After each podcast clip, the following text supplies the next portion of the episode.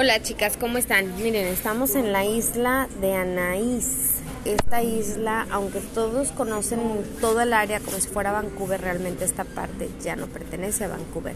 Pero es una isla y se llama Anaís. Y estando aquí en uno de los restaurantes me doy cuenta de que hay algo que sí se podría hacer.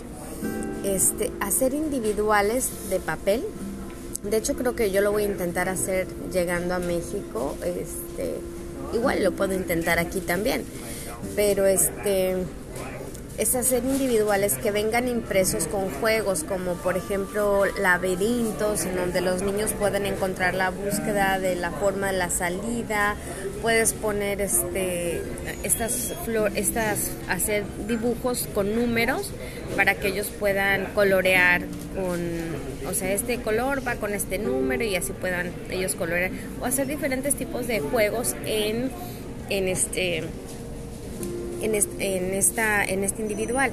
Yo creo que eso sería interesante porque solo tienes que armarte y hacer uno y ya de ahí vas y lo muestras a los diferentes restaurantes, quizás no las cadenas grandes, no empieces con las cadenas grandes, pero a lo mejor los más chicos y creo que sería una muy, muy buen ingreso y probablemente les interese porque luego llegan los niños y empiezan a correr o no tienen qué hacer con ellos.